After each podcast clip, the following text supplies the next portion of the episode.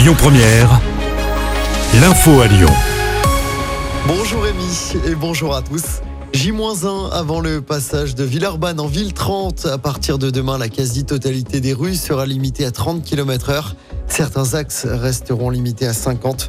Le détail des rues concernées est à retrouver sur notre application.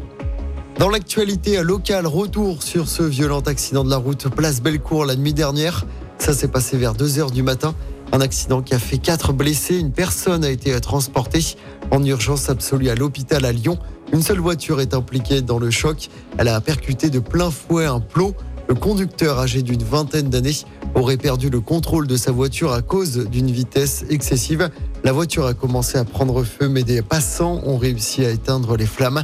Les investigations se poursuivent. Du carburant moins cher à partir d'aujourd'hui. Bonne nouvelle. Les ventes à prix coûtant commencent dans les stations-service en France et à Lyon.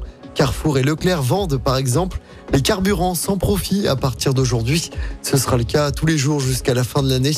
D'autres enseignes le feront un ou deux week-ends par mois. 120 000 opérations à prix coûtant sont prévues jusqu'à la fin de l'année.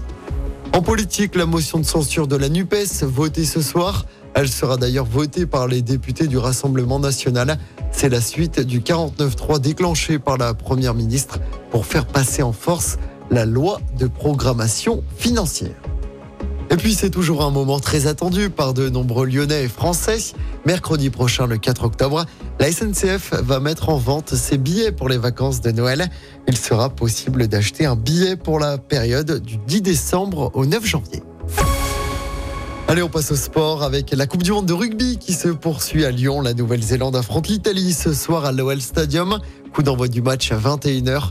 Deux équipes qui font partie du groupe de la France. Si les Italiens l'emportent ce soir, les Français rejoindront directement les quarts de finale du mondial. Et puis en football, coup d'envoi de la septième journée de Ligue 1. Ce soir, Lens se déplace à Strasbourg. Coup d'envoi à 21h. De son côté, je rappelle que l'OL ira à Reims dimanche après-midi à 13h.